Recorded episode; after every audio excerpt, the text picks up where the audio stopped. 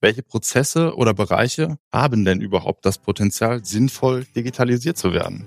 Wenn ein Prozess analog schon schlecht ist, dann wird das mit ziemlich großer Wahrscheinlichkeit digital auch sein. Dann muss erstmal der Prozess überarbeitet werden. Herzlich willkommen zu einer neuen Episode meines Podcasts Education Minds, didaktische Reduktion und Erwachsenenbildung. Ich bin Ivo Würst Trainer und Fachbuchautor und unterstütze Unternehmen, Institutionen und Bildungsorganisationen, ihre Arbeit im Bereich der Erwachsenenbildung zu professionalisieren. In diesem Podcast spreche ich mit kompetenten Gästen über innovative Formen der Bildungsarbeit. Du gewinnst wertvolle Hinweise und Inputs rund um das Thema didaktische Reduktion und Erwachsenenbildung. Ich freue mich, dass du heute wieder mit dabei bist.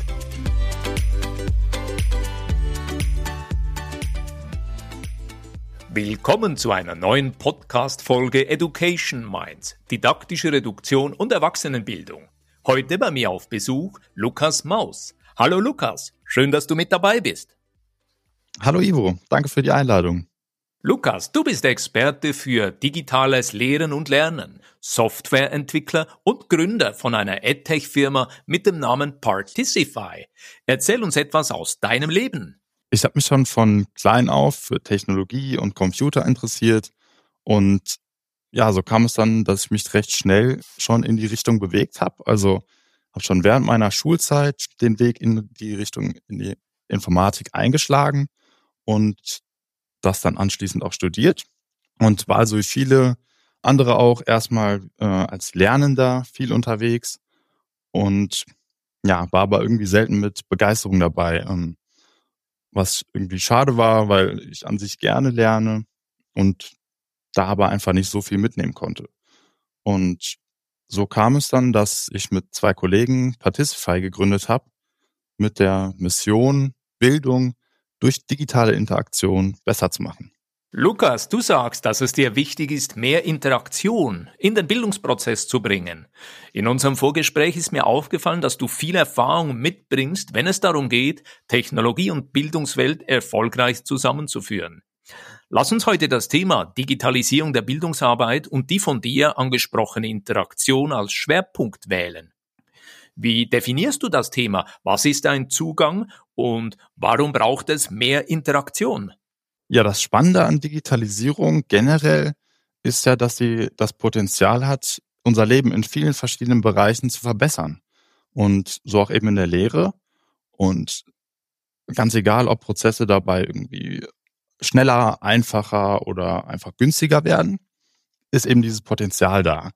Und wir müssen allerdings gucken, welche Prozesse oder Bereiche haben denn überhaupt das Potenzial, sinnvoll digitalisiert zu werden.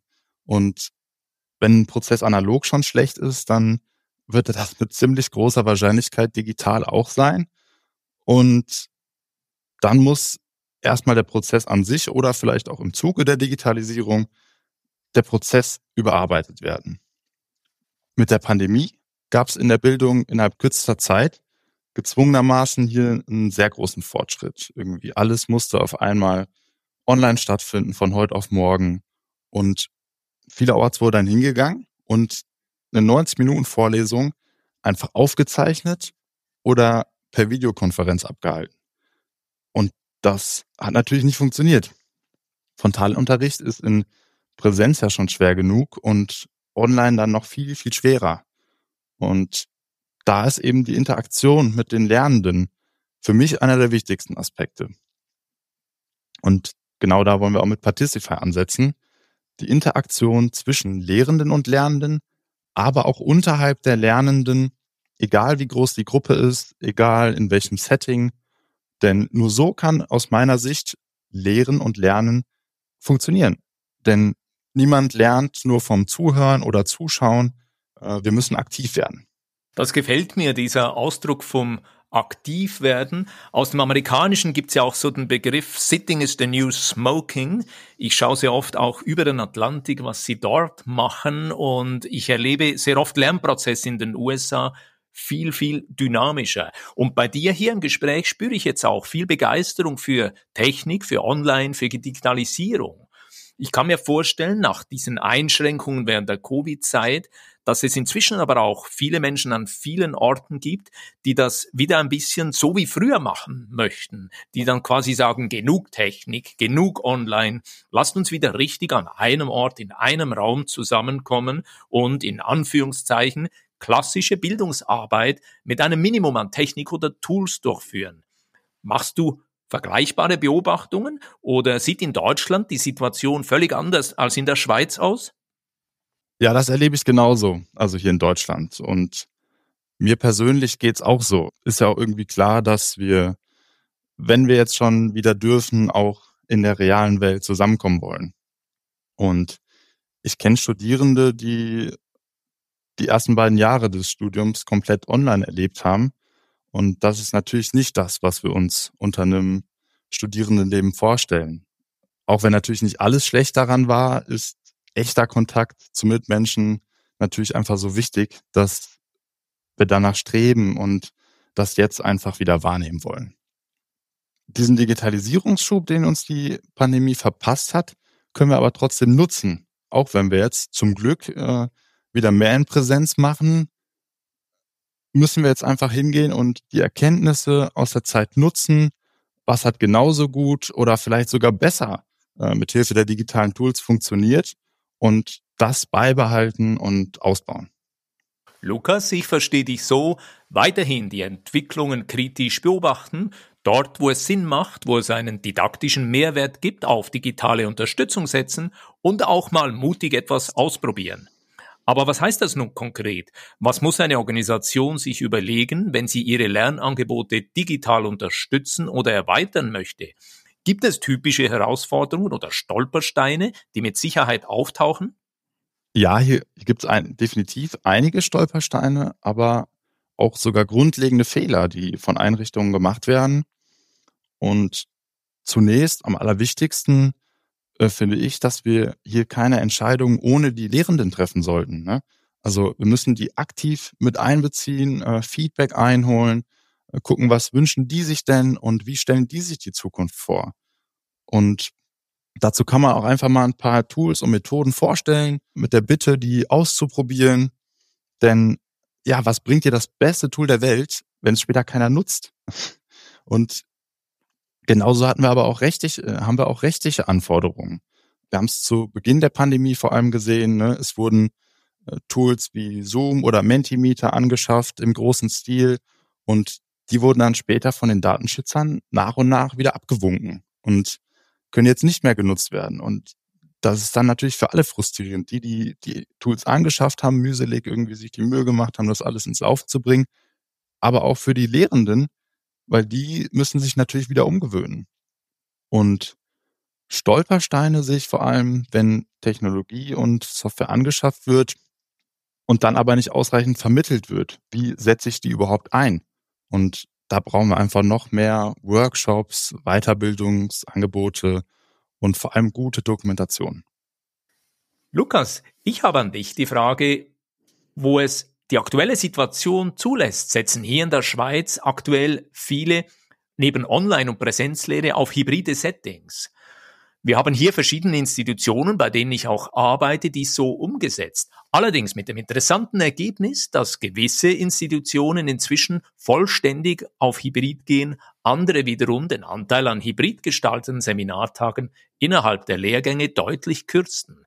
Zugunsten von Tagen, die im Präsenzformat oder allenfalls als Online-Tag stattfinden. Meine Frage an dich, was hältst du von hybriden Formaten? Welche Chancen und welche Risiken siehst du dabei? Also an sich finde ich hybride Formate genial. Und wenn ich nochmal zur Uni gehen würde als Studierender, würde ich sie mir dort auf jeden Fall auch wünschen. Beim Arbeiten ist das ja ähnlich. Äh, da hat sich hybrides Arbeiten auch äh, stark durchgesetzt und das machen wir beide ja äh, mittlerweile auch sehr viel. Und in der Lehre bedeutet das eben, dass die Flexibilität für die Lernenden sich stark erhöht und das sehe ich als großen Vorteil. Und damit das aber klappt, muss alles super gut auf die Lernen zugeschnitten sein. Und wenn das nicht der Fall ist, dann ist auch direkt ein verminderter Lernerfolg vorprogrammiert. Eigentlich wie bei den anderen Formaten auch. Aber ich würde sagen, dass hybrides Lehren das anspruchsvollste Format darstellt. Und das perfekt hinzubekommen, ist quasi die Königsdisziplin. Weil hier tun sich so viele Herausforderungen auf, äh, an denen man scheitern kann. Zum einen natürlich irgendwie technischer Art und ich denke, dass gerade hier viele Probleme entstehen, eben weil so viel Technologie mit im Spiel ist. Und ja, irgendwie von der IT-Infrastruktur bis hin zu zuverlässiger und datenschutzkonformer Software kann da viel schiefgehen. Und die Lehrperson und die Lernenden müssen natürlich auch äh, die Kompetenzen mitbringen, mit den Tools überhaupt umzugehen. Und eigentlich würde ich immer sagen Content first, aber hier ist das Setup, welches ja die Grundlage dafür bietet, eigentlich genauso wichtig. Und dazu kommen dann natürlich obendrauf trotzdem noch jede Menge didaktische Herausforderungen. Irgendwie schaffe ich es, beide Gruppen zu aktivieren, zu motivieren? Wie, wie schaffe ich es, dass beide Gruppen gleich viel und äh, gut lernen können? Und wie schaffe ich es, beide Gruppen zu verbinden, dass sie irgendwie die Chance haben, sich untereinander auszutauschen und so letztendlich auch voneinander zu lernen. Man muss hybride Lehre also wirklich wollen und sie bewusst einsetzen und darf das nicht als Kompromiss zwischen Präsenz und Online-Lehre sehen. In eurem Firmennamen Particify kommt ja das Wort Partizipation, auf Deutsch Teilnehmen, vor. In einigen Lernangeboten, wo ich mitarbeite, haben wir uns inzwischen angewöhnt, statt von Teilnehmer von Teilgeber zu sprechen. Denn die Menschen in diesem Lernprozess bringen Vorwissen, Erfahrungen, eigene Gedanken mit.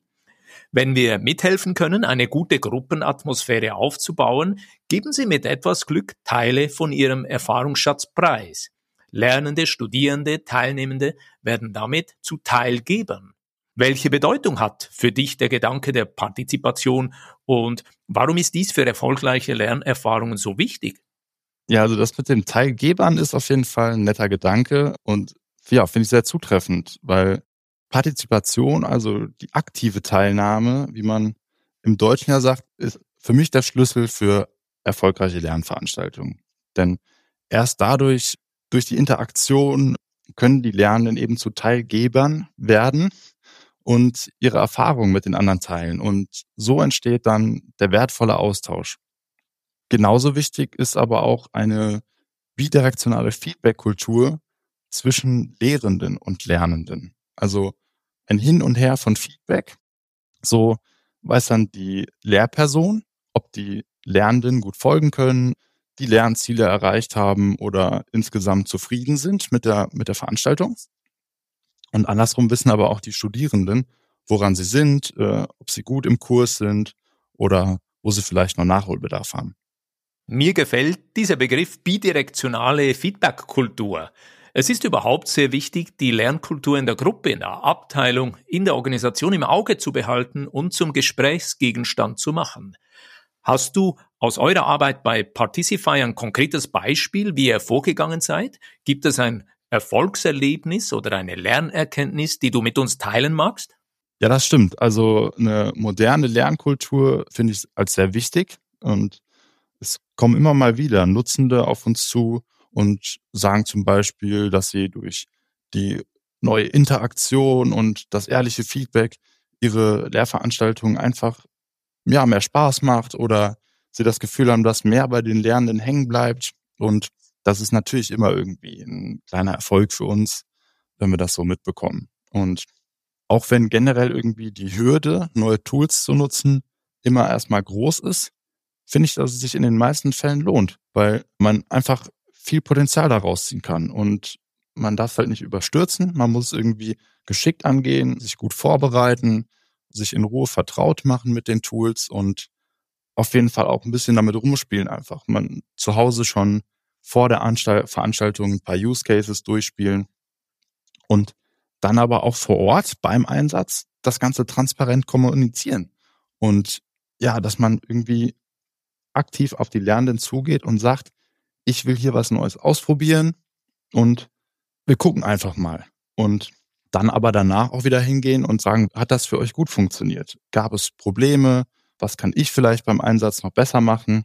Und dann sind die Lernenden auch nicht böse, wenn es nicht auf Anhieb klappt und erfahren vielleicht sogar Wertschätzung, einfach weil du es halt versucht hast. Wunderbar, das gefällt mir sehr gut, dieses Ausprobieren, dieses äh, Experimentieren und vielleicht auch die Lernenden einladen zu einer Laborsituation, die gemeinsam kreiert wird. Lukas, ja. lass uns an dieser Stelle die wichtigsten Punkte aus dem heutigen Gespräch zusammenfassen. Ich habe mir notiert, wir sollten gut schauen, welche Elemente im Lernprozess das Potenzial haben, sinnvoll digitalisiert zu werden. Wenn ein Prozess analog schon schlecht ist, wird er mit großer Wahrscheinlichkeit auch digital nicht überzeugen. Zweitens habe ich mir notiert, Teilgebende zu verstehen und konsequent auf Austausch und Interaktion zu setzen. Das verspricht ein Erfolgsmodell zu werden. Und schließlich als dritte Erkenntnis, als Lehrperson zu einer bidirektionalen oder in beide Richtungen verlaufenden Feedback-Kultur beitragen. Das heißt, frühzeitig und immer wieder zurückfragen, ob wir mit dem Lernangebot gut auf Kurs sind oder Anpassungen vornehmen müssen. Haben wir das Wichtigste erfasst? Gibt es von dir Ergänzungen? Mm, ja, ich denke, das Wichtigste hast du damit schon gut zusammengefasst und kann ich auf jeden Fall zustimmen. Ich will vielleicht noch ergänzen, ja, wie ich eben schon gesagt habe, irgendwie Mut zu Neuem. Ne? Ähm, probiert ruhig mal was aus und bereitet euch einfach gut vor und mit der Vorbereitung und vor allem Transparenz, ja, wird's in den meisten Fällen auch gar nicht so doll wehtun. Lukas, wie immer an dieser Stelle hier die Frage, wo kann man sich mit dir verbinden? Ja, wer sich mit mir vernetzen möchte, kann das gerne auf LinkedIn tun. Und wer vielleicht mehr über Particify erfahren will, kann das auf particify.de. Lukas, vielen Dank für dieses interessante Gespräch und weiterhin gutes Gelingen. Ja, vielen Dank, Ivo. Ich danke dir auch für den netten Austausch. Liebe Zuhörerin, lieber Zuhörer, ein Podcast braucht ein Publikum. Wie immer danken wir dir, wenn du diese Episode hier, wenn sie dir gefallen hat, mit einer Person aus deinem Netzwerk teilst. Wenn dir diese Podcast-Folge gefallen hat, dann freue ich mich über einen Like und eine positive Bewertung auf Apple und Spotify. Mehr Informationen zu mir und meiner Arbeit findest du auf www.education-minds.com und auf LinkedIn. Alle Links findest du immer auch in den Show Notes. Ich freue mich, dich auch in der nächsten Episode wieder mit dabei zu haben. Bis dann, dein Gastgeber Ivo Würst.